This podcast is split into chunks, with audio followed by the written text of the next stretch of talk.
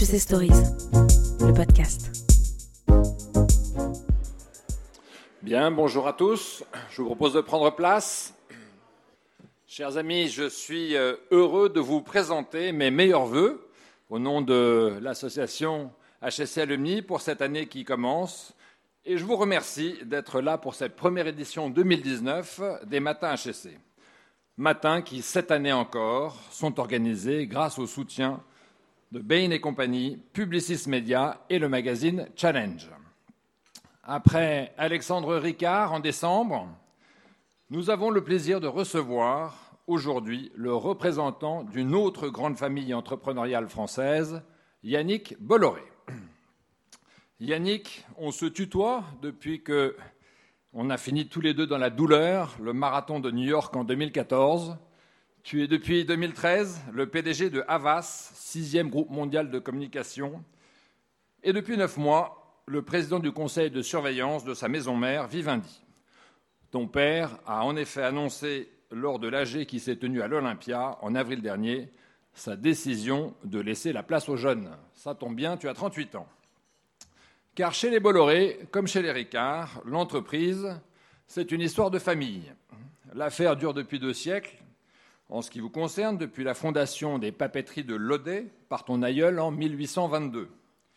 Mais c'est ton père Vincent qui, à partir des années 80, va transformer la papeterie en un grand groupe international de transport, de logistique et de communication tel qu'on le connaît aujourd'hui. Ce n'est pas au sein du groupe Bolloré que tu démarres ta carrière. Après une scolarité de Bonalois à Saint-Jean-de-Passy, à Dauphine, tu te lances en effet dans une aventure entrepreneuriale personnelle en créant la société de production cinématographique WY Production avec ton, ami Wassim Beji. Tu as alors 21 ans et le monde du cinéma te doit, façon de parler, la production de Elle, adaptation du roman à succès de Lolita Peel sur la jet set désabusée, ou encore de Yves Saint-Laurent. Mais l'année qui compte pour toi, c'est l'année 2006, l'année où tu passes du grand au petit écran en devenant directeur des programmes du Direct 8, chaîne qui vient d'être lancée par le groupe Bolloré sur la nouvelle TNT. Et c'est aussi en 2006 que tu épouses Chloé Bouygues, la nièce de Martin, qui est à l'époque l'ennemi juré de ton père, une situation qui fera dire à ce dernier dans son discours de mariage On est sûr donc que c'est un mariage d'amour. Quatre enfants, quatre filles viennent le confirmer, lui donner raison. Ayant fait tes premières armes avec succès, tu prends en 2008 la direction générale de Bolloré Média, entité qui regroupe entre autres Direct 8 et les quotidiens gratuits Direct Matin, Direct Soir. Le pôle se développe rapidement, son audience avec près de 40 millions de téléspectateurs par semaine pour des 8 et une place de numéro 1 dans la presse gratuite en France. C'est aussi à cette époque que tu participes au lancement de l'émission de Touche pas mon poste de Cyril Hanouna, ton partenaire de tennis et un ami proche, avec le succès que l'on connaît. En 2011, Bolloré Média est revenu à Canal+, en échange d'actions Vivendi. Tu rejoins alors Havas comme vice-président avant d'en prendre les commandes en 2013 tu lances une profonde réorganisation de l'entreprise en décloisonnant les activités médias et créatives.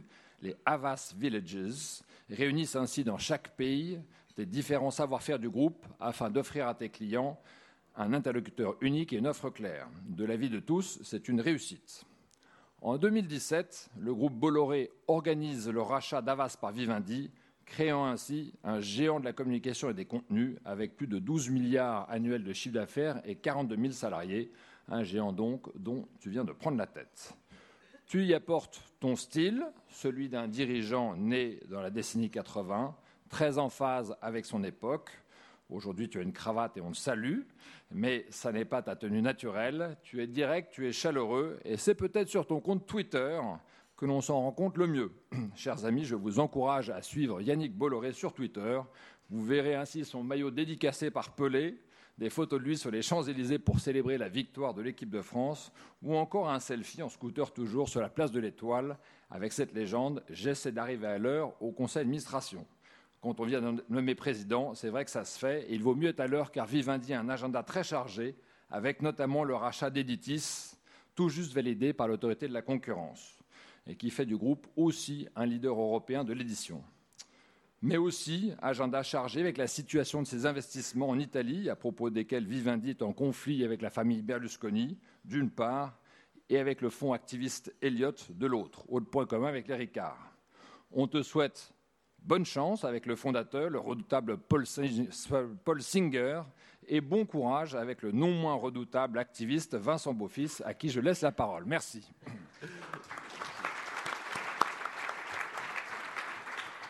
bonjour à tous, je vais juste préciser pour l'anecdote du marathon que moi j'ai fini dans la douleur, mais tu as fini bien avant moi et très en forme. Voilà. bonjour à vous tous. Merci donc Yannick de passer euh, euh, cette heure ensemble. Vous avez aussi bien entendu les, les vœux de challenge pour cette nouvelle année. Comme d'habitude, on va commencer avec notre courte revue de presse avant d'entrer dans les affaires d'Avas et de Vivendi, puisque tu as cette euh, double casquette maintenant, cher Yannick. Et euh, on terminera avec une partie de questions plus personnelles après les questions de la salle à 9h. Alors, revue de presse ce matin, hein, c'était partout dans les journaux forcément, parce que c'était un événement euh, unique. La manière dont effectivement hier matin Carlos Ghosn est apparu au tribunal en arrivant menotté euh, à Tokyo. Euh, toi, comme euh, patron d'une entreprise du CAC 40, comme patron tout court, qu'est-ce que ça t'a fait comme impression d'imaginer cette vision que personne ne pouvait penser il y a moins de deux mois? Écoute, merci beaucoup. Alors, je crois même pour préciser qu'il est arrivé tenu en laisse. Donc, ça en dit quand même beaucoup sur les conditions de détention. Moi, ce que je note sur cette affaire, c'est que euh, depuis 3 ou 4 ans maintenant, dès qu'un constructeur devient numéro un mondial, dans l'automobile, il y a des problèmes. C'était le cas Toyota, qui a eu un rappel massif de ses véhicules euh, l'année suivante. Ça a été le cas de Volkswagen avec l'affaire du Dieselgate. Et c'est le cas aujourd'hui de euh, Renault, Nissan, Mitsubishi. Je ne veux pas participer à la théorie du complot, mais je pense qu'il faut vraiment préserver la présomption d'innocence et jusqu'à ce que il puisse être déclaré euh, coupable ou quoi que ce soit, soutenir euh, nos dirigeants français qui font face à une concurrence féroce à l'international. Deuxième question qui nous vient du titre des échos ce matin. Les groupes du CAC 40 ont versé 57,4 milliards à leurs actionnaires. L'an dernier, euh, à peu près à la même époque, il y a eu une forte critique de l'ONG Oxfam sur la politique de distribution des grands groupes du CAC 40 français. Euh, quelle est sur ce plan-là la bonne politique? Qu'est-ce que Vivendi euh, a décidé? Et jusqu'où il ne faut pas aller trop loin? La question des dividendes, c'est une vraie question de, presque j'ai envie de dire une question de société hein, qui se pose et d'ailleurs qui fait écho euh, au mouvement des Gilets jaunes. Le groupe Bolloré, quand il est arrivé comme actionnaire de référence, disons, de Vivendi, a décidé de baisser le dividende de Vivendi, qui était jusqu'à l'ordre d'un euro par action, qui était descendu à 40 centimes. Ce qui me frappe, c'est la différence entre les sociétés majoritairement anglo-saxonnes qui ont pour seul objectif de euh, maximize shareholder value. je me souviens quand je faisais mes roadshows pour Avas, mon euh, NIR, c'est-à-dire mon investor relationship, me disait pour les fonds américains, répète en boucle que ton but en tant que CEO, c'est to maximize shareholder value. Je crois plutôt qu'en France, on essaie de développer un capitalisme qui essaye de maximiser les stakeholder values, c'est-à-dire toutes les parties prenantes. Et ma vraie conviction en tant que patron, c'est qu'il ne faut pas seulement essayer d'optimiser les revenus pour, pour l'actionnaire, que le vrai but d'une entreprise, c'est d'optimiser, de maximiser les revenus pour l'ensemble des parties prenantes. Les employés en premier lieu, les clients, les fournisseurs, mais aussi les actionnaires. C'est l'ensemble de cet écosystème, s'il est géré de manière équilibrée, qui permettrait, de créer de la valeur pour tous. Très bien. Un dernier point, non, on en a encore deux autres. L'un avec l'opinion euh, qui se pose des questions sur quelles, sont les pistes du gouvernement pour faire payer les riches, taxes d'habitation, impôts sur leurs revenus. Alors, euh, permets-moi de dire qu'en tant que riche, tu as une euh, expertise sur le sujet. Ceux qui ne lisent pas, mais je ne vois pas qui euh, ne peut pas le lire, le classement des grandes fortunes de Challenge chaque été savent que la famille Bolloré est au 11e rang en France avec une fortune de l'ordre de 8 milliards d'euros. Euh, de quelle façon tu penses qu'il est le plus intelligent de faire payer les riches? Oui, alors déjà juste une précision, je ne veux pas critiquer la façon dont le classement Challenge est fait, mais Je pense qu'il faut séparer fortune professionnelle et fortune personnelle. C'est entre nous, c'est fortune professionnelle. Voilà, donc je, je précise, qu'il rappelle crée un outil de même, travail hein, qui permet- permettrait de la valeur pour, pour l'ensemble des, des parties prenantes, euh, j'y reviens. Je pense qu'en France, je ne veux pas polémiquer, mais je pense que la France est un des pays où les riches euh, payent le plus. Je pense qu'un des sujets qui se posent, euh, et d'ailleurs, euh, les Gilets jaunes, en tout cas ceux que j'ai rencontrés, parce que j'ai eu la chance d'en rencontrer plusieurs lors de déplacements en région, n'étaient pas, du tout dans- une optique de faire payer plus les riches, mais d'avoir plus d'argent pour eux. Il n'a pas été prouvé que l'ISF créait plus d'argent. Quoi. Les années où il y a l'ISF, euh, les classes euh, les moins fortunées n'avaient pas plus de pouvoir d'achat ou pas plus euh, d'argent. Je pense qu'une des vraies questions qui se posent, et une question plus large, c'est comment, pour la France, réduire ce qu'on appelle la cost base, c'est-à-dire le coût de fonctionnement de l'État, qui reste trop élevé par rapport à, nos voisins européens ou à, certains autres pays comparables. Enfin, tu n'as pas d'idée sur la manière de gommer cette image de président des riches que notre jeune chef de l'État a assez basse que depuis effectivement qu'il a supprimé l'ISF sur sa partie effectivement outil de travail. Non, je pense qu'il faut continuer à travailler pour que euh, la croissance euh, retrouvée euh, profite à tous. Et je pense qu'il faut prendre le temps d'expliquer, faire de la pédagogie. La première année a été extraordinaire hein, pour, euh, pour la France. On l'a tous ressenti euh, autour de nous, à l'international.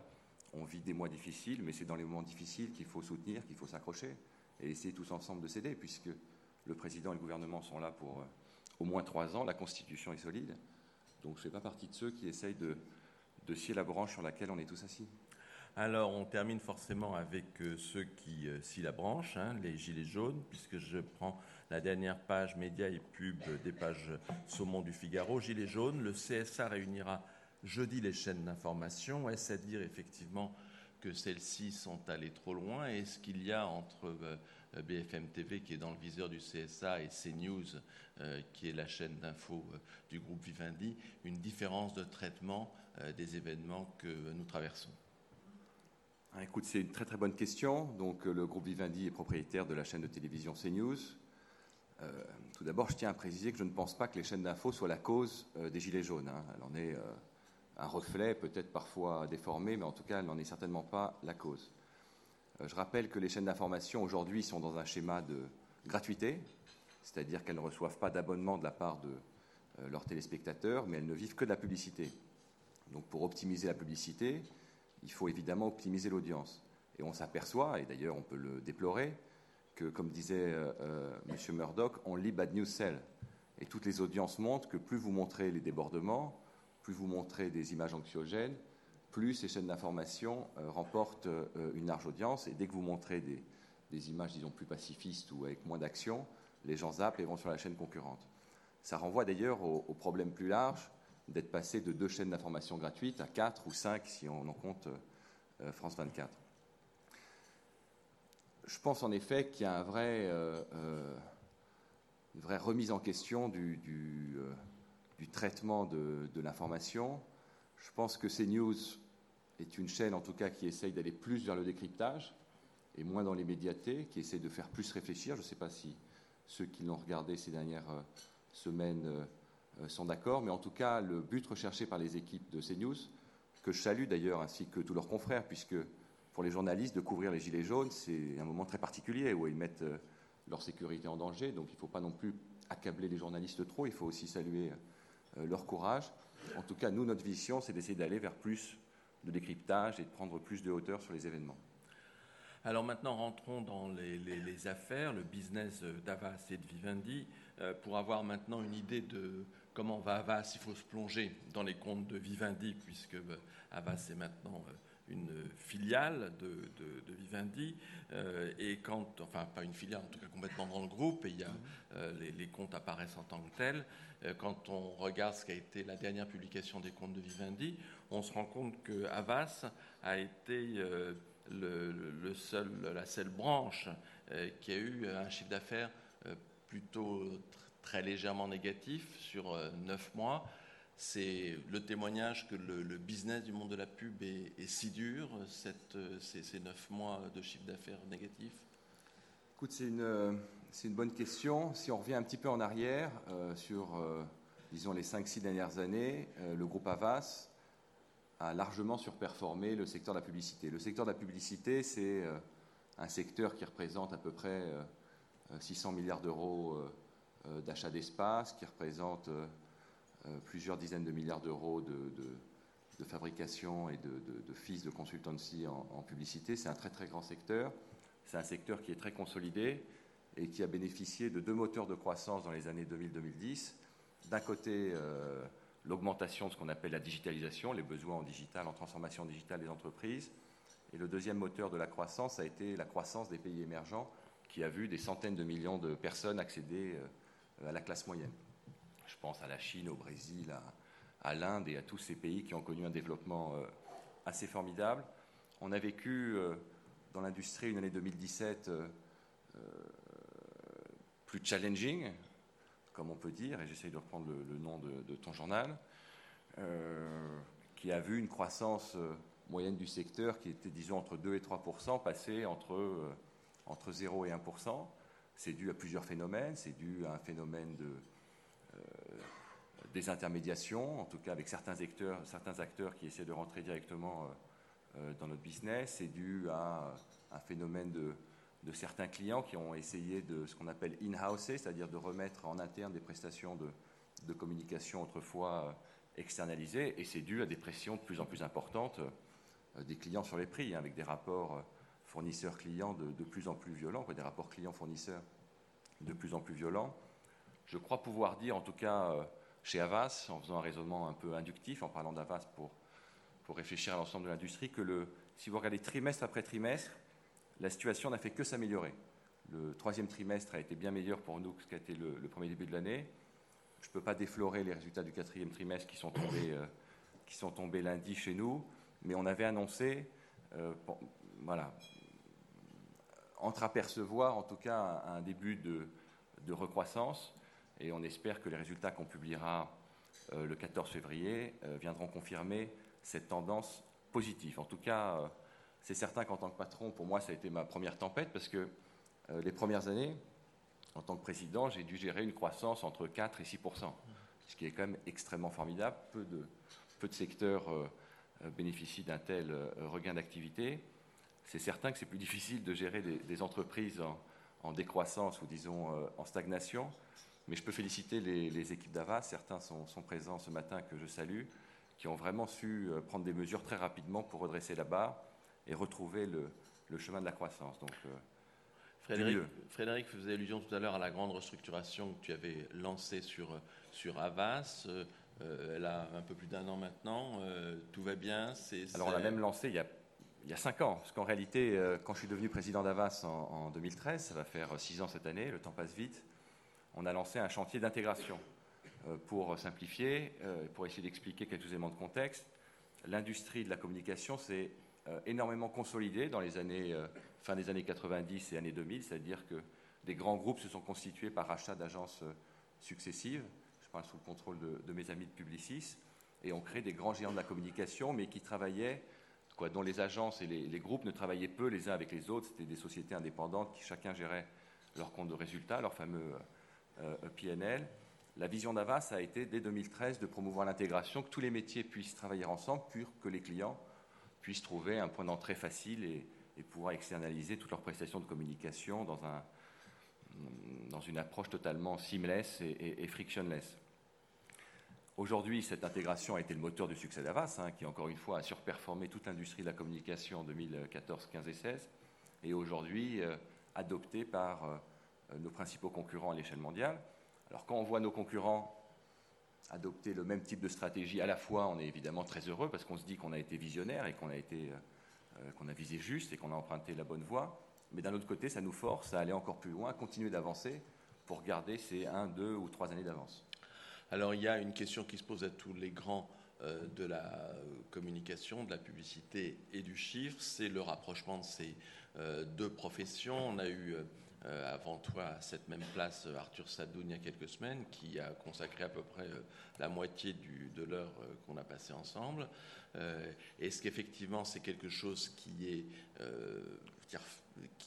ne peut pas se dérouler autrement? Est-ce qu'il y a eu des approches entre des grands du chiffre et Avas, comme la rumeur l'a dit à certains moments? Comment tu vois, quand tu reçois chez toi un, grand du chiffre, le chemin que vous pourriez faire ensemble la communication, c'est un métier euh, très spécifique euh, où euh, on apporte à nos clients une expertise sur la société de consommation, sur la façon de délivrer un message dans un monde qui est de plus en plus complexe. Je vais vous donner un chiffre qui est une étude faite par les équipes d'Avas depuis une dizaine d'années, où on pose une question assez simple d'ailleurs aux consommateurs. On leur demande si cette marque venait à disparaître, est-ce qu'elle vous manquerait? Question très simple. 75% des marques pourraient disparaître demain sans qu'elles ne manquent aucunement à leurs consommateurs. Le monde est de plus en plus compliqué pour les marques, euh, pour les entreprises, euh, d'être entendues, d'être écoutées. Le monde média, et, tu le connais mieux que moi, est totalement euh, saturé. et donc il est de plus en plus compliqué de, de délivrer un message. Donc je pense que les sociétés de communication ont une vraie valeur ajoutée à apporter à les entreprises, surtout dans un monde aujourd'hui où la communication n'a jamais revêtu euh, euh, autant d'importance. Après, euh, les consultants, eux, apportent un savoir-faire assez fort en, stratégie, en stratégie d'entreprise, en stratégie de secteur. Donc évidemment, les, métiers sont complémentaires. Aujourd'hui, quand on interroge nos clients, ils ne voient pas tellement l'intérêt de, de, rapprochement entre groupes de communication et groupes de consulting. Ils savent quand appeler Accenture, ils savent quand appeler Capgemini, et ils savent quand appeler euh, Avas ou Publicis. Enfin, Arthur Sadoun nous racontait comment, grâce à Capgemini, Publicis a décroché le budget McDo. Donc euh, là, pour l'instant, euh, en tout cas, c'est un exemple qui a bien fonctionné. Ma vision, c'est qu'on a plutôt intérêt à travailler avec l'ensemble des acteurs du consulting quand les clients nous le demandent. le cas de, McDonald's, c'est un cas un peu plus compliqué et un peu plus spécifique. Ce qu'on fait, on a évidemment énormément de, de partenariats et de travail en commun avec tous ces acteurs, je ne crois pas, pour être tout à fait honnête, euh, qu'il y ait un vrai intérêt synergique ou stratégique à faire des alliances capitalistiques. Je crois aux alliances, on travaille avec euh, l'ensemble des acteurs de, cette chaîne de valeur. Je ne crois pas que capitalistiquement, il y a un vrai intérêt à se rapprocher. Après, ce n'est pas parce qu'il n'y a pas un vrai intérêt à le faire que les gens ne vont pas le faire. Les multiples de valorisation de, des groupes de communication ont beaucoup baissé euh, depuis deux ans. Ils ont dû perdre entre 20 et 30 C'est-à-dire que pour un groupe de consultants, en effet, euh, euh, pour un groupe de consulting pur, d'acheter un groupe de communication, vu que le multiple est, deux à trois points plus faible, serait très relutif sur la valorisation de leur entreprise. Donc peut-être que ça arrivera. Ma conviction, c'est que ça n'a pas d'intérêt stratégique majeur. C'est ce que tu as dit à l'un des Big Four qui est, paraît-il, venu dans ton bureau te proposer une alliance je crois aux alliances, je crois au travail en commun, évidemment, il faut, travailler tous ensemble, mais je ne crois pas aux projets capitalistiques. Ce n'est pas parce qu'on a les mêmes clients qu'il faut faire des, projets capitalistiques. mais est-ce qu'il est exact qu'un Big Four est venu dans ton bureau te proposer une alliance Je prends souvent l'exemple de quand j'étais euh, euh, à l'intérieur du groupe Bolloré. Euh, mon frère Cyril, qui dirige le transport et la logistique pour le groupe, on, s'est fait la réflexion, finalement, on avait les mêmes clients. Nous, on fait la communication pour des grands groupes et lui achemine ses produits euh, pour ces mêmes grands groupes. Donc on pourrait aussi se dire, bah, pourquoi pas mergeons Bolloré Logistique euh, avec Avas, puisque c'est les mêmes clients. Et donc on pourrait proposer une solution end-to-end à nos clients. Je crois que c'est important que chacun euh, garde et soit assez expert dans sa ligne de, dans sa ligne de nage. Le monde est de plus en plus complexe, de plus en plus compliqué. Nos clients nous payent pour décrypter, leur apporter une expertise. Donc je pense que l'urgence pour nous, c'est d'être des experts en communication, en créativité, en idées. J'ajouterais un, enjeu fondamental pour qu'une entreprise et une autre puissent fusionner de, manière euh, réussie, c'est ce qu'on appelle la culture d'entreprise. Souvent, euh, lors des présentations euh, de M&A par, par les banquiers, on oublie de parler de la compatibilité entre les différents groupes d'employés.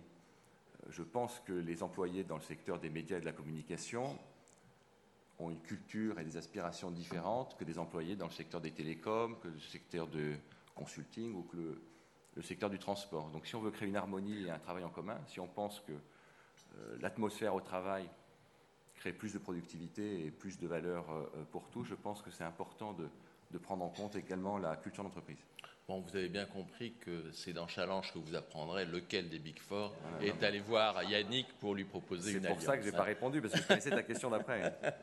non, la vraie, la, vraie nouveauté qu'il y a eu chez Avas, c'est bien entendu pas un merge avec quelqu'un des Big Four, mais un merge avec Vivendi. Euh, Qu'est-ce que ça a apporté en termes de business? Est-ce que cette, ce fait, cette fusion euh, sur laquelle il y avait beaucoup de questions t'a permis effectivement d'avoir davantage de, force, de conviction vis-à-vis des clients alors la fusion de, Havas avec Vivendi qui est intervenue en, 2017 est un événement majeur de l'histoire d'Havas. Euh, déjà en termes de taille, Havas passe d'un groupe de 3 milliards, 3 milliards et demi de, valorisation à, plus de, de 25 milliards d'euros. Donc cette taille est pour nous assez importante dans les discussions qu'on peut avoir avec, par exemple, les géants du numérique ou certains, certains géants qui se sont constitués ces dernières années. Elle nous donne un vrai effet de, un vrai effet taille, hein, excusez-moi de, euh, de, me répéter. Elle nous permet d'avoir euh, accès euh, très en amont à des contenus de très très grande qualité. Vivendi, c'est Universal Music, qui est le leader mondial de la musique dans le monde. C'est le groupe Canal+, qui est un des leaders européens et qui se développe à l'international. C'est le leader mondial des jeux vidéo sur mobile en termes de téléchargement, c'est Dailymotion, ce sera demain Editis. Donc ça nous permet d'être euh, au cœur de l'écosystème contenu euh, entertainment media et de participer à la création d'un géant, d'un leader de ce secteur. Et je reviens à mon point de culture d'entreprise. La culture des salariés d'un groupe de communication est très proche de la culture des collaborateurs d'une major musicale ou d'un groupe de, de, télévision. Donc tout le monde est très très à l'aise de collaborer ensemble. D'ailleurs, on se rend compte que euh, les gens euh, qui travaillent chez Avas connaissaient par ailleurs les gens qui travaillent chez Canal, qui travaillent chez Universal. Et je me souviens très bien dans euh, l'auditorium d'Avas, lorsqu'on leur a annoncé notre projet de fusion cinq minutes avant l'annonce officielle avec Vivendi, les gens se sont levés et ont applaudi. Je ne sais pas si on aurait eu le même effet avec un des, des Big Four. Est-ce que cela t'a permis de séduire de nouveaux clients? Oui, oui, bien sûr. L'ensemble de nos clients est extrêmement intéressé par discours. Ça crée un nouvel angle, une nouvelle approche, et ça nous permet d'apporter beaucoup plus de consistency euh, à ce qu'on peut leur proposer dans le domaine euh, du contenu, qui est pour moi le domaine le plus important, même plus important que celui de, la data aujourd'hui. Quand on regarde les revenus d'Avas, il y a quelque chose qui n'est pas suffisamment su, c'est la part de la santé, un énorme euh, par des recettes, presque le tiers viennent de la santé. D'où vient cette expertise? Écoute, euh, la santé, c'est un secteur qui est euh, absolument gigantesque, qu'on ne connaît pas forcément très bien, parce que c'est un secteur très spécifique. on le connaît par les montants, lorsqu'on entend des fusions-acquisitions de plusieurs dizaines de milliards, on se rend compte que c'est un secteur très important. C'est un secteur pour lequel les marques, les entreprises et les consommateurs dépensent de plus en plus d'argent. Historiquement, euh, Avas a su euh, développer à partir d'acquisitions euh, le secteur de la santé. Pour moi, c'est un secteur assez clé, représente plutôt 15 à 20 de, de nos revenus. Mais c'est un secteur sur lequel nous sommes leader mondial et nous continuons dans ce secteur de réaliser 3 à 5 acquisitions par an pour venir renforcer nos équipes et notre expertise. Avas est toujours connu pour avoir une très grande euh, indépendance et euh, laisser une grande indépendance à toutes ses agences. On pense notamment bah, à des euh, navires phares qui est BETC, qui a choisi d'être à Pantin, presque le plus loin possible de, de, Suresnes. Est-ce que c'est quelque chose qui est difficile à gérer, cette multiplicité d'agences, de personnalités, ou on vit très bien avec cela dans le monde de la publicité? Non, c'est très difficile à gérer évidemment, hein, de gérer des talents, c'est un exercice qui est compliqué, mais c'est un exercice qui est ô combien euh, euh, gratifiant, puisque vous avez la chance de collaborer avec des personnalités euh, exceptionnelles, travailleuses, intelligentes, curieuses intellectuellement.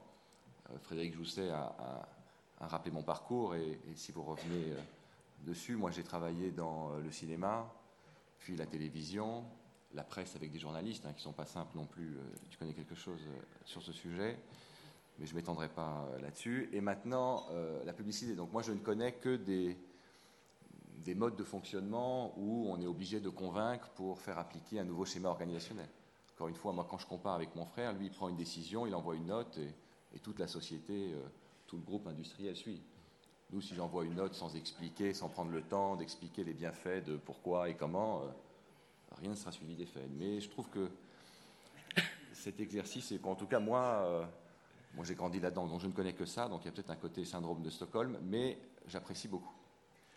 Il y a un point qui a été délicat dans la vie d'Avas l'an dernier, c'est quand effectivement il y a des dirigeants qui ont été mis en examen. Certes, on n'est pas au Japon, on ne se retrouve pas effectivement menotté là-dessus, mais comment on vit Parce qu'il y a du bois quelque part. Comment on vit cette situation? C'était lié effectivement à des enquêtes qui sont faites sur des accusations d'influence euh, en Afrique. Euh, quand on est patron d'une boîte et que euh, tout d'un coup, effectivement, cette nouvelle arrive, comment est-ce qu'effectivement on fait face? Écoute, c'est évidemment des, moments très difficiles. Hein. Moi, je tiens même si je ne peux pas évidemment commenter euh, une enquête, euh, déjà à rappeler le fait que Havas clame euh, haut et fort, comme l'ensemble du groupe, avoir respecté les règles. Et on revient à l'histoire de, Carlos Ghosn. La présomption d'innocence n'est malheureusement pas toujours respectée. En tout cas, cette histoire pour nous est, derrière nous, mais c'est évidemment très dommageable en termes de, réputation. C'est très désagréable euh, vis-à-vis du collaborateur euh, euh, incriminé. Voilà, mais c'est comme tout hein, dans la vie, il faut, savoir, il faut savoir faire face, il faut savoir se, se serrer les coudes. C'est aussi ça le rôle d'une entreprise, de travailler ensemble pour les bons et les moments les plus difficiles. Mais encore une fois, dans la trajectoire actuelle d'Avas, on entrevoit vraiment l'année 2019 et les suivantes de manière extrêmement, en tout cas beaucoup plus sereine que ce que ça a pu être dans le passé. Alors, euh, dans ta trajectoire à toi, il y a effectivement euh, une nouveauté euh, depuis l'an dernier, c'est ton rôle de président du conseil de surveillance de Vivendi. quel type de président du conseil de surveillance tu souhaites être? Et bien entendu, je ne peux pas éviter de nous poser la, question, poser qu'on se pose, c'est par rapport à la manière dont ton père Vincent était hyper actif et sans doute, je pense que peu de conseils de surveillance étaient aussi présents que lui. Est-ce que toi, tu as décidé d'avoir une posture, une position différente de la sienne? Je ne pense pas qu'il faille euh, euh, opposer des personnes. Euh, moi, je suis évidemment très heureux de rejoindre le groupe Vivendi. Hein. Quand on travaille dans les médias et la communication, c'est peut-être, en tout cas étant, étant français, le ou l'un des, des, groupes les plus fascinants et les plus passionnants du secteur. C'est le groupe qui s'est le plus euh, développé ces dernières années. C'est l'un des seuls groupes qui a une vraie euh, ambition mondiale à partir de la France ou de l'Europe, disons, parce que c'est un groupe très européen euh, dans le secteur des médias, des contenus entertainment. Donc c'est évidemment un honneur et, un privilège. Je m'inscris totalement dans, la continuité de, ce qui a été fait. J'ai eu très très bonne relation avec toutes les équipes dirigeantes de Vivendi, Arnaud Puyfontaine, son président du directoire, l'ensemble des membres du directoire.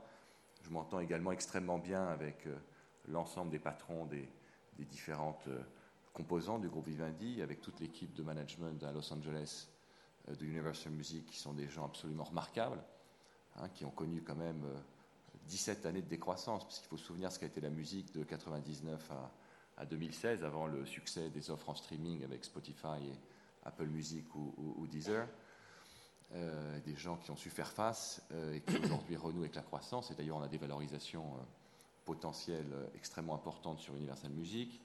Les équipes de Canal ont fait un travail extrêmement remarquable pour faire face à un nouveau type, une nouvelle forme, d'ailleurs protéiforme, de concurrence venant de l'international et venant d'autres secteurs comme, comme les télécoms. Et toutes les équipes ont réussi aujourd'hui à, renouer avec un chemin de, la croissance et on peut vraiment les, en féliciter, tout en développant euh, une stratégie internationale euh, avec succès. J'apprécie beaucoup les équipes de euh, Gameloft, de Dailymotion, de toutes les initiatives qu'on développe avec l'Olympia, l'Olympia Production, etc. Et je suis très heureux de retrouver les équipes d'Editis avec un ancien concurrent, puisque le patron d'Editis est l'ancien patron de WPP, le concurrent d'Avas en France, et de se retrouver à travailler ensemble à partir du mois de, de février. Donc c'est vraiment, euh, pour répondre à tes questions. Euh, oui, moi je vais te poser pas la question plus franchement, parce que là tu, euh, tu nous fais le, le, rapport annuel de Vivendi. Est-ce que Vincent, ton père, lâche-t-il le manche? Écoute, si tu veux, c'est c'est une très très bonne question. Je pense qu'il faut déjà rappeler que euh, le groupe Bolloré continue de se renforcer dans Vivendi. Hein, je le dis, ce n'est pas un secret, c'est des informations publiques. Pour le groupe Bolloré, on en est quoi, à 24% maintenant? On a passé les, les oui, 24, un peu plus de 24% en dur, les options même un peu plus de 26, et 29% des, des droits de vote. Des droits de vote. Je vois que tu connais bien. Et euh, pour le groupe Vivendi, d'avoir un actionnaire de long terme est extrêmement positif. Donc aujourd'hui, euh, euh, Vincent Bolloré est plus présent en tant qu'actionnaire qui se renforce, en tant qu'actionnaire important. il est consulté évidemment à ce titre sur les grandes décisions stratégiques. Il a beaucoup d'ambition et beaucoup d'ondes de, positives sur le devenir de, ce que ce sera ce groupe. Donc moi j'ai envie de dire le plus il peut rester impliqué et disponible euh, pour aider, pour donner ses conseils, pour faire partie de son expertise, le mieux c'est. Donc euh, il travaille dans la confiance, c'est-à-dire que ses managers, euh, d'ailleurs, peuvent tous en témoigner, il leur laisse totalement les rênes du day-to-day opérationnel et il a besoin, et il a raison en tant que, que principal actionnaire, de pouvoir être associé aux grandes orientations stratégiques. Mais en tant que manager de ce groupe, d'avoir un actionnaire de référence, d'avoir un actionnaire si important, est quelque chose d'extrêmement bénéfique. Pour un manager, il y en a beaucoup euh, dans cette salle, d'avoir la chance de travailler pour le temps long, de savoir que les décisions qu'on va prendre ne seront pas jugées uniquement à l'aune du prochain quarter, mais sur le long terme, renverse complètement la façon dont vous prenez euh, euh, ces décisions. Donc j'appelle de mes voeux à ce que le, groupe Bolloré, Vincent Bolloré, reste euh, actionnaire important et continue de participer autant qu'ils le peuvent au devenir de Vivendi. Est-ce que Vincent a des domaines réservés Est-ce qu'il a des domaines réservés Je pense notamment à l'Italie où les choses ne sont pas faciles en ce moment pour Vivendi? Non, l'Italie aujourd'hui est un dossier italien qui est un dossier épineux pour nous puisque Frédéric l'a rappelé, on est en proie en tant que premier actionnaire de télécom italien, un fonds activiste, euh, qui est le fonds, euh, euh, qui est le fonds Elliott, qui a une logique d'ailleurs totalement différente de la nôtre. Donc aujourd'hui, Arnaud, depuis Fontaine, gère ce dossier, le gère plutôt bien dans un contexte extrêmement compliqué.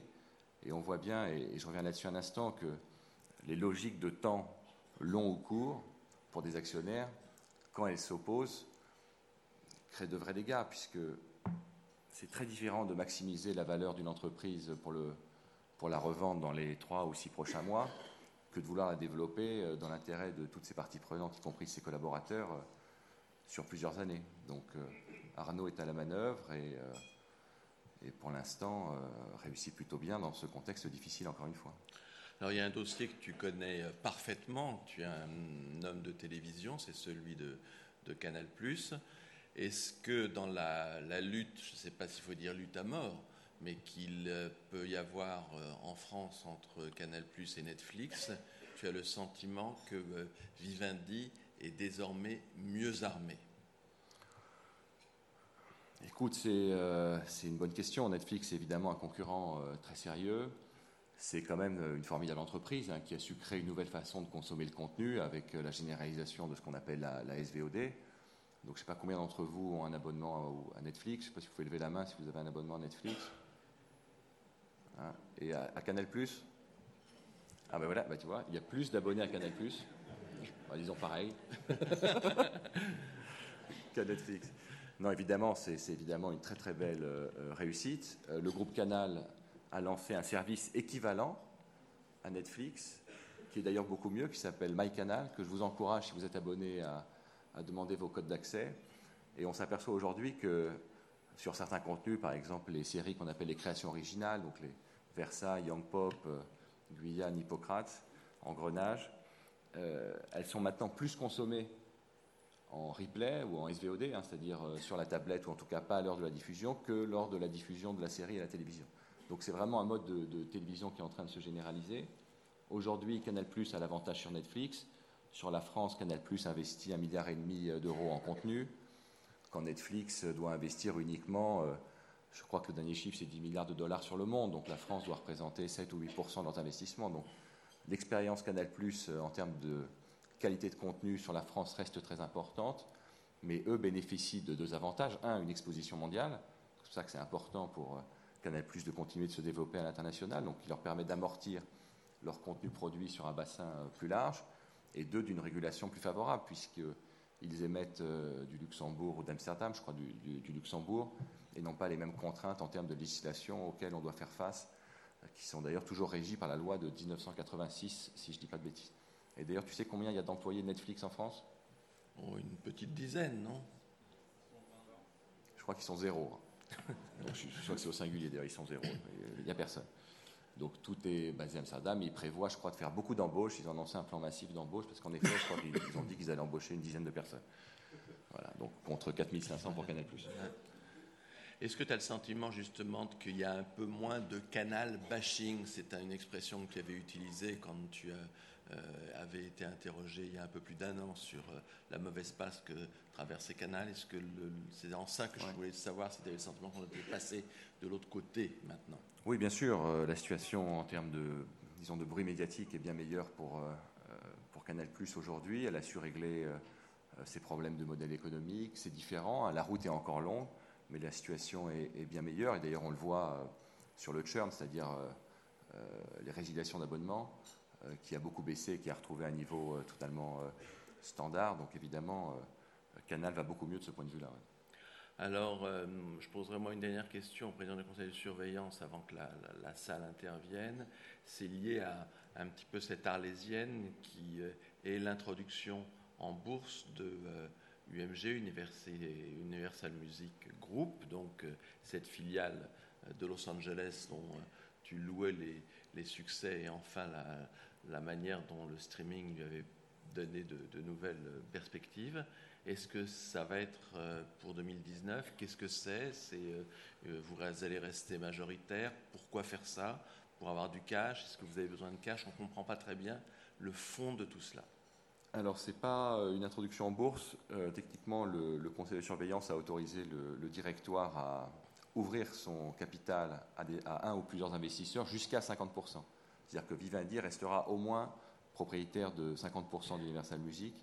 L'idée est de trouver des nouveaux partenaires financiers, euh, mais également euh, stratégiques, pour à la fois accélérer euh, le développement d'Universal Music, qui bénéficie d'une conjoncture extrêmement favorable, portée par le streaming, mais également par la qualité des artistes d'Universal Music. Hein, le, succès récent de Drake, Taylor Swift, Ariana Grande le démontre. Euh, l'idée pour nous, euh, euh, c'est également de, pouvoir cristalliser une valeur d'Universal Music qui est extrêmement variée selon les, différents bureaux d'études et, bureaux d'analyse. On parle de plusieurs dizaines de milliards de dollars. On a un spread de valorisation qui va au minimum à, disons, 20 milliards d'euros même, à plus de 40. Et j'ose pas en citer une qui disait que ça valait même plus de 50. Donc aujourd'hui, euh, c'est très compliqué de connaître la, vraie valeur d'Universal Music. Euh, en tout cas, pour Vivendi, si ça vaut 20 ou 40, ça fait une, immense différence, hein, puisque la valeur de Vivendi, dans son ensemble aujourd'hui, est de, 25 milliards. Donc si vous rajoutez euh, Canal+, Gameloft, Dailymotion, Avas, Editis, plus tout le reste, vous vous rendez compte de la création de valeur que ça peut, que ça peut générer. Et ce cash sera utilisé à la fois pour euh, des acquisitions et ou des rachats d'actions. Alors, euh, donc la parole est à la salle. On va commencer par nos habituels partenaires. Nos amis de, de Bain euh, ont le micro. Merci. bonjour Yannick. Vous avez parlé de l'importance de la taille mondiale et un peu de la, course au leadership mondial. Vous avez parlé de Netflix. Vivendi est un groupe un peu à part là-dessus parce qu'on est à la fois sur un des rares groupes, vous l'avez mentionné, français ou européen qui a des vrais actifs mondiaux du type UMG euh, ou euh, Avas aujourd'hui, euh, et qui néanmoins revendique une certaine européanité, ou voire même une latinité, dans sa démarche sur les contenus et autres. Comment est-ce qu'on compose aujourd'hui ces deux éléments Est-ce que c'est antinomique Est-ce qu'il y a une alternative au leadership mondial que semblent poursuivre les Netflix, mais aujourd'hui aussi Disney, Comcast et autres? Bien sûr, merci beaucoup. C'est une très très bonne question sur l'importance ou non d'être euh, mondial. Et on s'aperçoit que le monde des médias et de la communication était, euh, jusqu'à euh, l'émergence d'Internet, extrêmement local. Hein. Finalement, pour faire de la télévision, il fallait une autorisation. C'était très compliqué, donc les acteurs n'avaient pas forcément intérêt à travailler ensemble. Il y avait des partenariats entre certaines stations à travers le monde. L'arrivée de l'over the top dans la télévision, donc ce qu'on appelle le fameux OTT, qui permet à partir d'un endroit de diffuser dans le monde entier à travers les, les canaux d'Internet, a complètement changé la donne. Et on voit par exemple qu'un groupe comme Canal aujourd'hui fait face à des concurrents qui peuvent amortir, comme j'ai dit, leur contenu sur un bassin mondial. Donc c'est pour ça que Canal doit continuer de s'internationaliser, doit continuer de nouer des partenariats. Ils le font aujourd'hui avec grand succès en, Afrique, hein, où ce groupe Canal Plus est, leader de la télévision euh, payante, en tout cas sur la partie francophone, mais je pense également sur la partie anglophone, en Pologne, au Vietnam et, à des projets de, se développer dans d'autres euh, régions du monde. Pour nous, l'Europe est un enjeu important. On parle souvent de euh, des États-Unis, on parle souvent de la Chine, et on voit aujourd'hui euh, l'importance qu'ont pris euh, ces deux régions dans, les contenus, euh, sur la partie plateforme technologique qui se partage le monde, avec les plateformes américaines qui ont conquis l'Europe et les plateformes chinoises qui ont conquis, disons, la Chine et le, sud-est asiatique.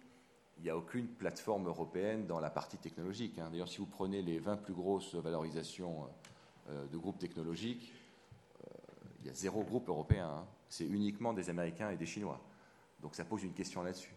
Sur les médias et l'entertainment, on pense, euh, en tout cas on en est euh, convaincu, euh, qu'il y a une possibilité de créer un champion mondial, mais de base européenne. On pense que la culture européenne est légèrement différente de la culture américaine et très différente de la culture asiatique. Elle est plus fine, elle a des racines un peu différentes. Et on pense qu'à partir de Vivendi, on peut agréger toute une communauté de talents, toute une communauté d'experts qui, tous ensemble, pourraient créer une alternative euh, à ce que sont les, géants américains et chinois. Et ça pose d'ailleurs la question et l'importance de l'Europe. Hein. Excusez-moi de, euh, de, revenir là-dessus, mais euh, on est à cinq mois d'élections européennes et je pense que l'Europe, en tout cas tel que je m'en souviens, n'a jamais autant été décriée. D'ailleurs, on peut s'attendre à des résultats désastreux en termes de pro-européennalité au mois de mai. Et je pense que les entreprises ont d'ailleurs un rôle à jouer en travaillant main dans la main au niveau européen pour donner un sens à ce que c'est que l'Europe. Comment on peut essayer de défendre nos valeurs, défendre euh, cette Europe euh, qu'on aime et d'essayer de faire prendre conscience euh, au peuple qu'économiquement, il y a un intérêt à travailler ensemble. En tout cas, pour moi, ce n'est pas seulement un intérêt de créer des groupes européens, c'est une nécessité. Et en tout cas, je pense que la série là, qui passe en ce moment, euh, L'amie prodigieuse d'Elena Ferrante, est une parfaite expression de cette latinité du groupe. En tout cas, bravo pour euh, l'avoir produite. Nos amis de Publicis maintenant. Alors, c'est le moment de la question de Publicis à Havas. C'est pas, pas courant, donc question de profiter de ce moment sereinement. On a eu la euh, question de Publicis à Publicis le mois dernier, c'était pas mal aussi. Qui n'est pas forcément plus facile d'ailleurs. non, la question est assez simple. Euh, aujourd'hui, entre les activités de communication du groupe Avas, euh, la musique, euh, la vidéo avec les contenus de Dailymotion, de Canal+, le gaming, l'événementiel aussi, vous en avez parlé tout à l'heure, et également l'édition avec le rachat d'Editis. Est-ce que Vivendi a des choix à opérer dans le contexte que vous venez décrire ou peut-il mener de front toutes les batailles de ces multiples secteurs et être un généraliste des contenus? C'est une très très bonne question euh, et, je te remercie. Euh, la stratégie de Vivendi euh, est clairement d'être un leader mondial de l'ensemble des métiers, du contenu, des médias et, de l'entertainment. Et je crois beaucoup, moi, pour essayer, disons, de, de simplifier le raisonnement, à la notion d'IP, donc Intellectual Property, qui pour moi est assez clé, puisque c'est ces contenus protégés, monétisables, qu'on peut essayer de développer sur toute la chaîne de valeur. Et l'acquisition d'Editis est d'ailleurs euh, un bon exemple euh, qui vient renforcer euh, cette stratégie, puisque si vous, essayez de faire, si vous voulez essayer de faire un parallèle avec le cinéma, la plupart, si vous prenez le box-office mondial, la plupart, même l'immense majorité, l'écrasante majorité des, des films à succès sont issus de livres. Donc les livres sont souvent à la base, ils sont très généralement à la base de ce qui fait le succès d'un film. Euh, les grandes musiques aujourd'hui euh, euh, sont souvent présentes dans ces films. si vous rajoutez Havas, Havas a une connaissance très fine, comme publiciste d'ailleurs, en tout cas je, vous le souhaite, a une connaissance très fine de la société de consommation, de ses aspirations, de ce qu'elle va devenir dans toutes ses formes.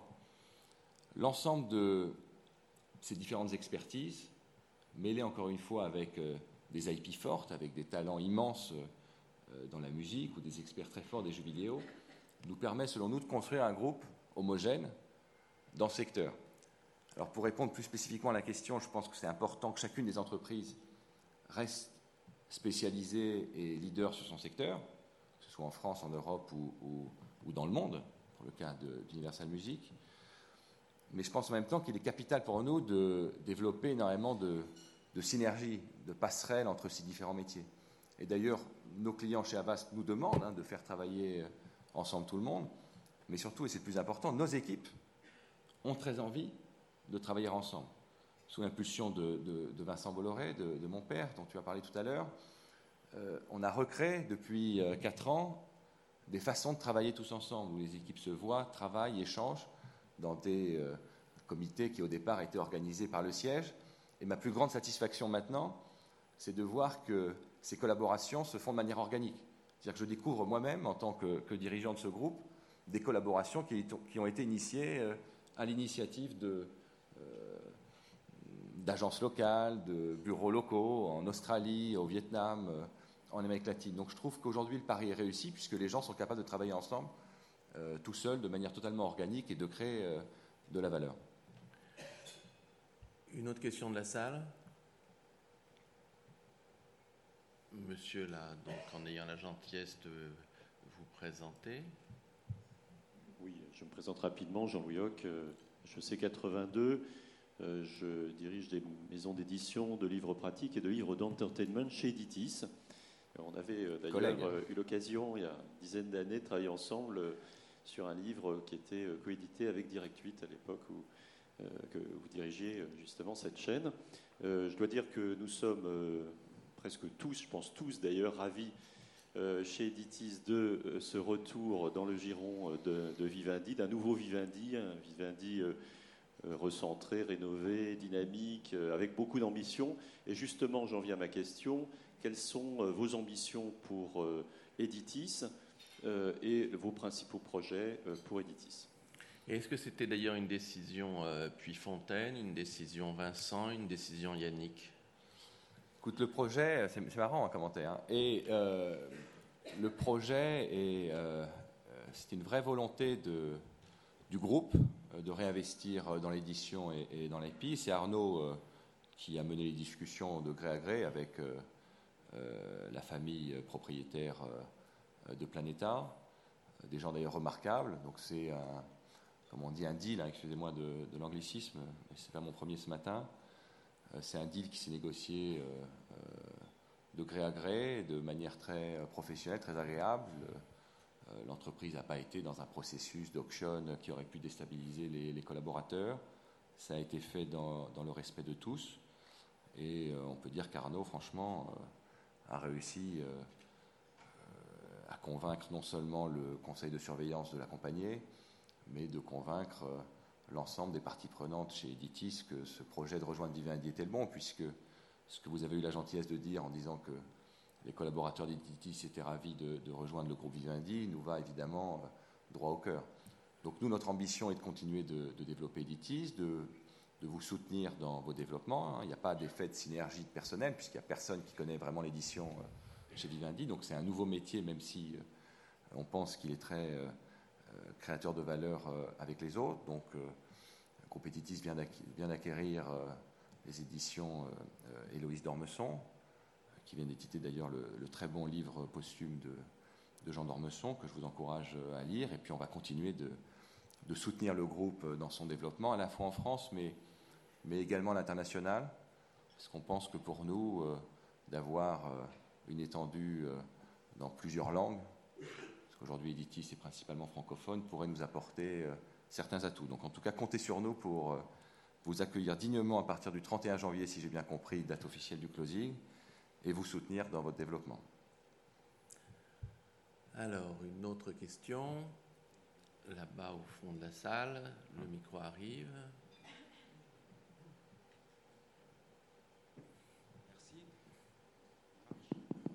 Gérard Pogorel, Télécom Paris Est-ce que nous pourrions revenir un peu brièvement sur l'Italie, où nous sommes dans un contexte très, très compliqué, comme vous l'avez dit, à la fois au plan de l'actionnariat et au plan politique. On peut dire que ça ne s'arrange pas en ce moment. Hein.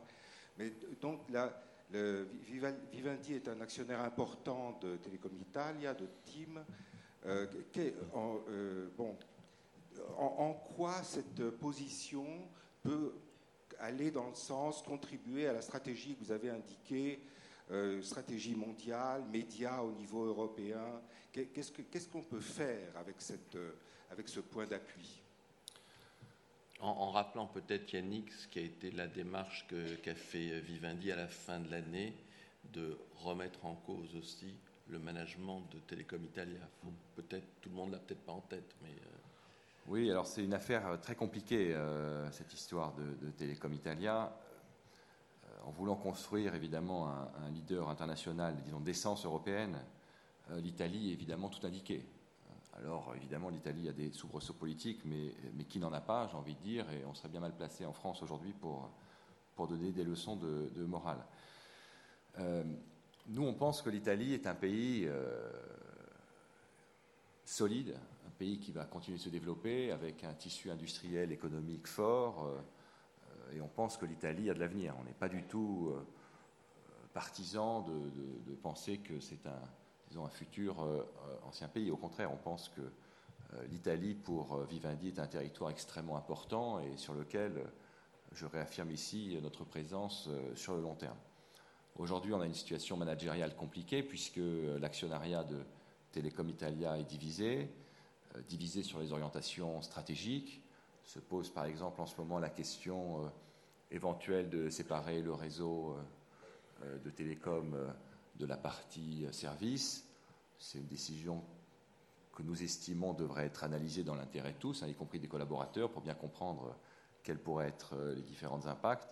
Mais en tout cas, euh, Télécom Italia, mais surtout, euh, j'ai envie de dire, l'Italie, est un, pour nous un, point d'appui très important pour la stratégie Vivendi de construire un leader mondial dans ce secteur. Et il n'y a absolument aucune idée derrière la tête de euh, la famille Bolloré, qui est assez apte au deal financier, d'utiliser la position de Télécom Italia pour revenir en France dans le monde des euh, télécoms que Vivendi a bien connu pendant des années et d'échanger cette position dans Télécom Italia pour quelque chose au sein d'Orange, comme on l'avait évoqué euh, l'année dernière. Non. Aucun intérêt. Non, voilà, très Une autre question.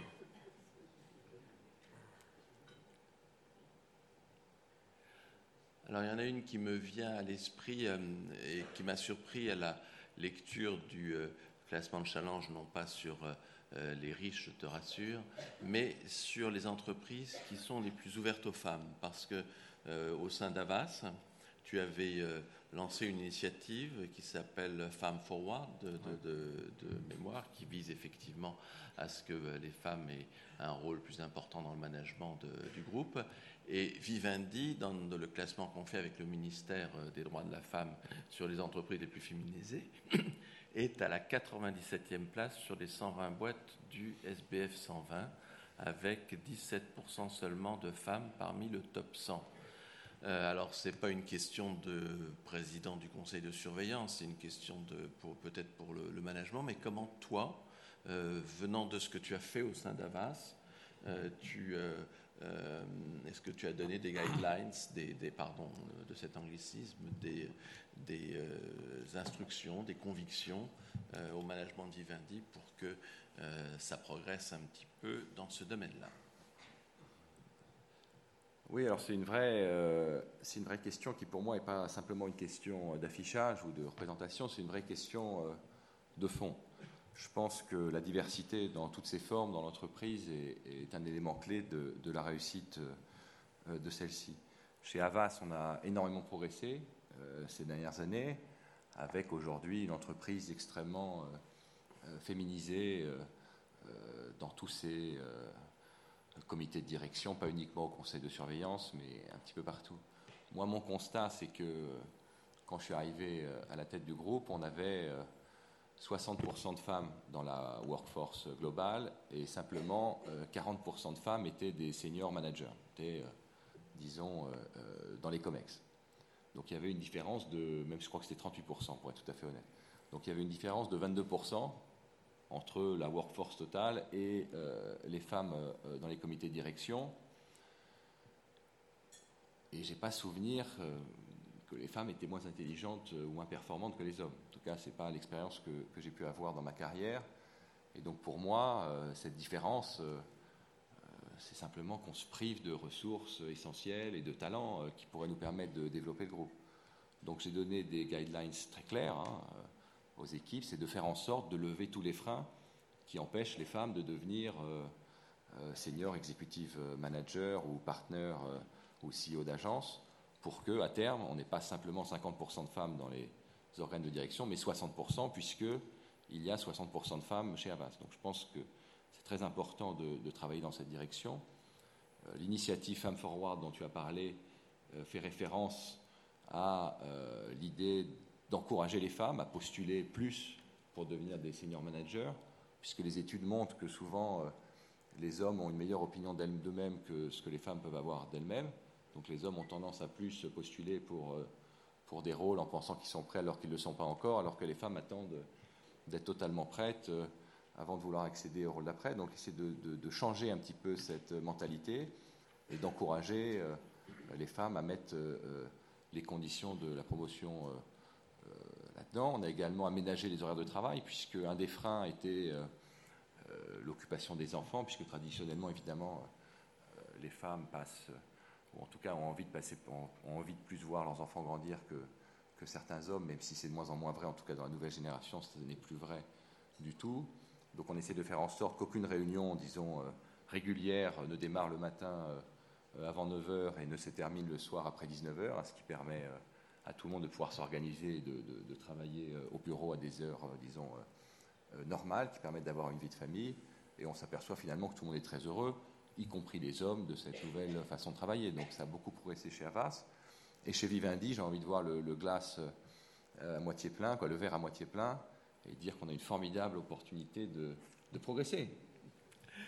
Eh bien, on va voir ça. On va terminer cette heure passée ensemble avec quelques questions qui sont plus personnelles. Là, il nous reste que quelques minutes maintenant, et c'est difficile de ne pas euh, évoquer euh, la famille Bolloré, dont tu euh, portes le drapeau avec frères et sœurs, avec cette échéance qu'on a tous en tête, puisque Vincent, ton père, a dit qu'il s'arrêtait en 2022, quand le groupe aura exactement 200 ans.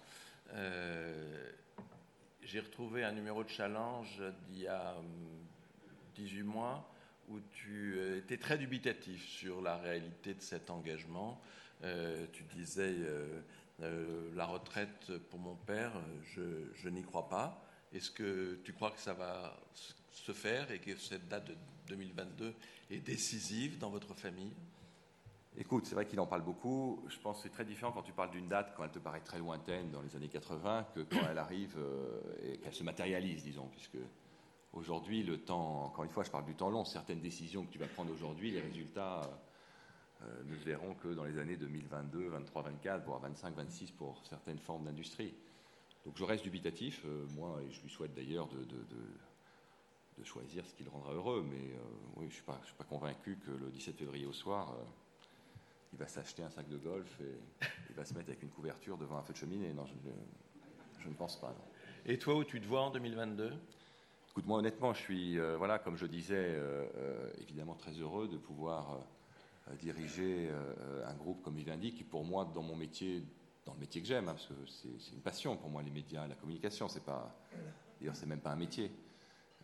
c'est quelque chose que je fais tout à fait naturellement, qui est un sujet qui m'intéresse, c'est une matière qui me, qui me passionne, donc il n'y a pas tellement de, postes mieux, si je suis tout à fait euh, honnête, euh, que celui que j'occupe actuellement. Donc je vais m'attacher à développer ce groupe, à l'emmener euh, vers ce qu'on veut en faire, hein, c'est-à-dire un vrai leader mondial.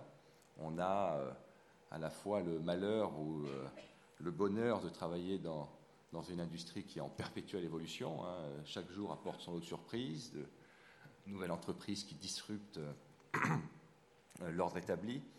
Donc c'est un formidable challenge, tu vois, j'ai réussi à le, placer, de diriger cette entreprise. C'est un honneur de pouvoir collaborer avec des gens si brillants et si intelligents. Et je vais essayer de continuer de présider aux destinées de ce groupe pour l'emmener vers le meilleur. Mais est-ce qu'avec euh, tes frères, Sébastien, Cyril, ta sœur euh, Marie, vous vous êtes euh, parlé un petit peu de cette étape, je n'ose dire réparti les tâches? Oui, alors les tâches sont réparties plutôt de manière naturelle, puisque mon frère dirige aujourd'hui, en toute autonomie d'ailleurs, hein, et avec grand succès, dans un contexte également difficile, toute la partie, disons, ce qu'on appelle groupe Bolloré, c'est-à-dire toute la partie j'ai envie de dire historique du groupe, même si euh, elle s'est beaucoup développée à partir des années 80, qu'elle a beaucoup, euh, qu'elle s'est beaucoup transformée.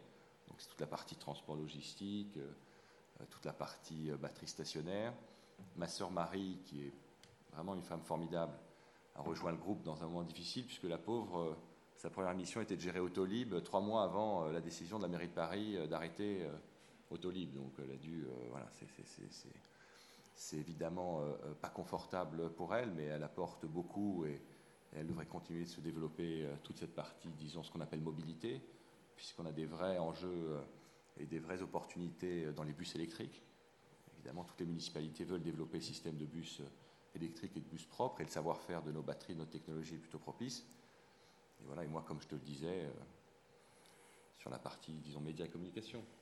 Dernière question avant de laisser effectivement Frédéric conclure. On sait, euh, nous le savons tous ici dans cette salle, qu'il est difficile d'une façon générale de dire non à son père. Nous le savons aussi dans nos vies professionnelles qu'il est difficile de dire non à son actionnaire. Euh, est-ce que euh, tu as réussi de temps en temps à dire non à Vincent Bolloré? Écoute, je savais pas que c'était une impression d'être chez le psychiatre en fait ce matin. Et euh, non, honnêtement, de travailler en famille, c'est quelque chose d'extrêmement formidable puisque tu as une liberté de ton avec ton père que tu n'as pas avec un patron. Évidemment, euh, les rapports euh, familiaux ou les rapports avec des, amis proches, j'imagine, sont complètement différents qu'un rapport traditionnel patron, quoi, patron employé ou actionnaire manager. C'est des rapports qui sont beaucoup plus proches, beaucoup plus dans la confiance et dans la liberté de ton euh, euh, de part et d'autre. Donc c'est évidemment un confort euh, qui permet de dire honnêtement tout ce qu'on pense sans filtre et sans réfléchir aux conséquences de ce qu'on pourrait dire. Donc c'est au contraire de travailler en famille, et j'imagine que certains d'entre vous travaillent en famille aussi, ou ont eu des opportunités de travailler avec des gens proches, t'ouvre un champ de confiance et de liberté de parole permet d'exprimer plus fidèlement et ouvertement ta pensée. Frédéric, c'est à toi. Pour conclure en, quelques mots cette matinée, dans un métier mondial de la création et de l'achat d'espace qui ralentit fortement, tu connais, d'après tes propres mots, ta première tempête en tant que CEO après trois ans à avoir fait plutôt mieux que tes concurrents. Quelle est la solution? Renforcer votre expertise, celle pour laquelle vos clients vous payent, celle de votre capacité à décrypter les marchés et à être des champions de la création, ce qui donne à Avas une culture d'entreprise unique et, à ton avis, non soluble dans celle des géants du conseil qui vous tournent autour et avec laquelle tu souhaites nouer des partenariats stratégiques, non stratégiques mais non exclusifs et non capitalistiques. Avec Vivendi, dont le but est d'être le leader mondial des contenus et de l'entertainment, la relation de proximité, comme on l'a compris, est très forte, de la base des salariés qui ont applaudi la fusion avec Avas au sommet avec euh, Arnaud et évidemment avec ton père. La symbiose est très forte, il reste très impliqué et on l'a noté peut-être au-delà de 2022. Les challenges sont là aussi nombreux avec des concurrents redoutables dans le streaming, la VDD ou la télévision payante qui vous forcent à revoir en permanence le format du groupe. La solution est là aussi, comme chez Avas, le décloisonnement et le mouvement avec de nouvelles acquisitions, celle d'Editis, et celles que permettront le cash que vous apportera Universal. C'est donc dans une logique de course de fond que tu t'inscris, logique pour un marathonien et le représentant d'une famille qui a pour horizon le très long terme et comme boussole l'intérêt de l'ensemble des parties prenantes. Merci encore. Merci. Merci pour ce témoignage et nous vous donnons rendez-vous avec Vincent le 8 février pour écouter Rémi Weber, ici même, le PDG de la Banque Postale. Bonne journée à tous.